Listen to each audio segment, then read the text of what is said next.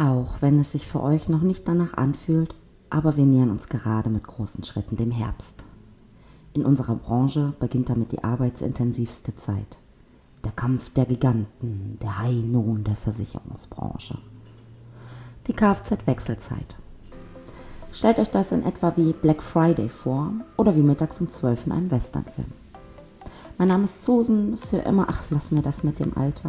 Ich möchte dir meine Geschichte erzählen. Willkommen zu Podcast Folge Nummer 6.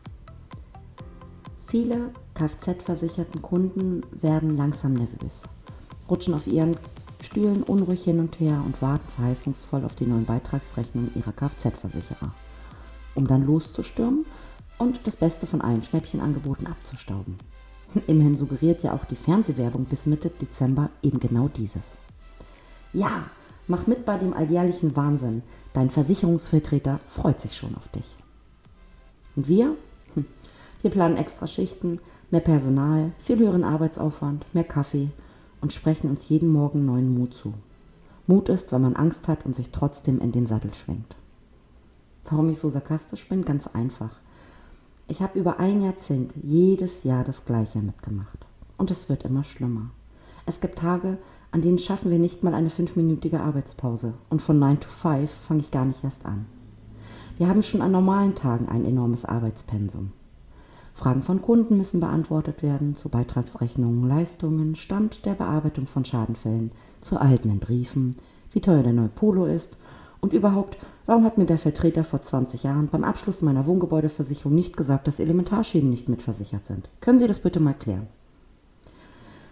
Nebenher haben wir Beratungsgespräche für neue Versicherungsabschlüsse, für Veränderungsanträge, ändern Versicherungsdaten, Versicherungsnehmer, Beitragszahler, versicherte Personen, ach und was weiß ich alles. Hm, dazu kommt auch noch die Weiterbildungspflicht, der unser Berufsstand unterliegt. Von Buchhaltung und den ganzen anderen Unternehmerpflichten, die nicht weniger werden, erzähle ich euch lieber ein anderes Mal was. Das ist doch alles total in Ordnung. Und ja, ich freue mich natürlich immer über neue Kunden, die den Weg zu mir und meiner kleinen, aber feinen Versicherungsagentur finden. Aber ich fände es irgendwie viel geiler, wenn die Kunden so einen mediengemachten Hype wegen der eigenen Absicherung machen würden. Und nicht wegen eines Sachwertes, eines Autos, das eben Schnitt nur drei Jahre gefahren wird und dann lieblos gegen ein neues getauscht wird. Yeah, zum Thema Unfallversicherung. Ja, zum Thema Einkommenssicherung. Juhu, Altersvorsorge. Digga, das ist Fame. Hast du deine schon eingetütet? Das wäre toll. Ist aber wohl nicht so sexy zu verkaufen wie die Check24-Familie und die Kfz-Wechselzeit.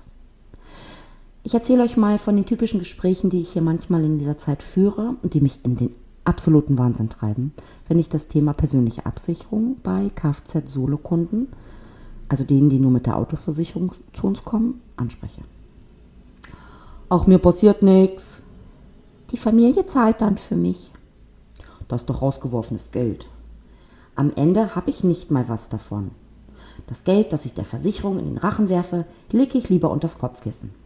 Noch weiß ja jeder, dass die sich im Schadenfall aus der Bredouille ziehen und nicht zahlen wollen. Viel zu teuer.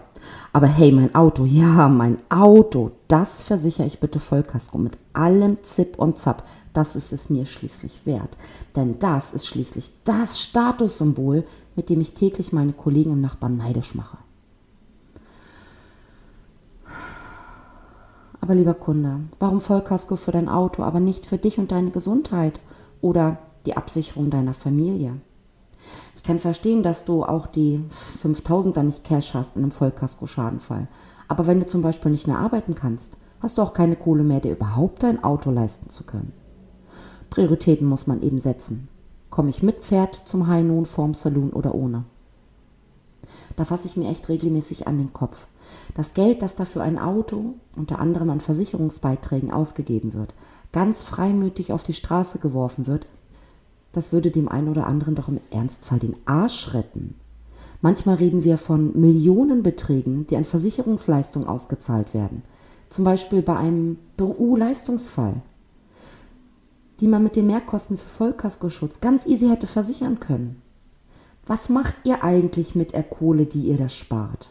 Und das Kopfkissen legen für schlechte Zeiten, damit die Inflation ihr Übriges tut und im Ernstfall wirklich nichts mehr wert ist?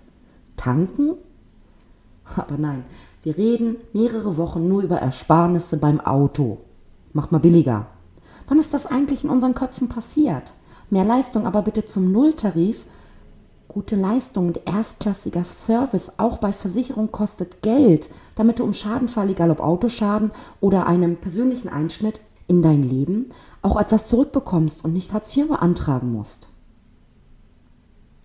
Nichtsdestotrotz freue ich mich immer auf all die neuen Gesichter, spannenden Geschichten und neuen Anfragen.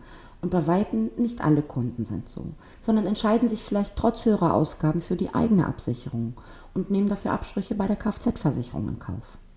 Das sind dann auch die, die mich nicht so hysterisch im Herbst anrufen und erklärt haben wollen, warum der Beitrag beim Mitbewerber aber 4 Euro billiger ist.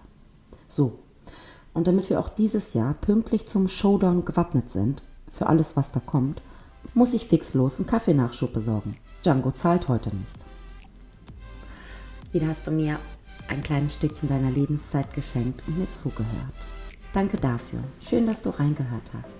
Wenn du mehr über mich und meine kleine, aber feine Versicherungsagentur erfahren möchtest, folge dem Hashtag FragSusan bei Instagram. In der nächsten Folge erzähle ich dir wieder ein kleines bisschen mehr über mich und meine Herzensthemen. Mach's gut, deine Susan.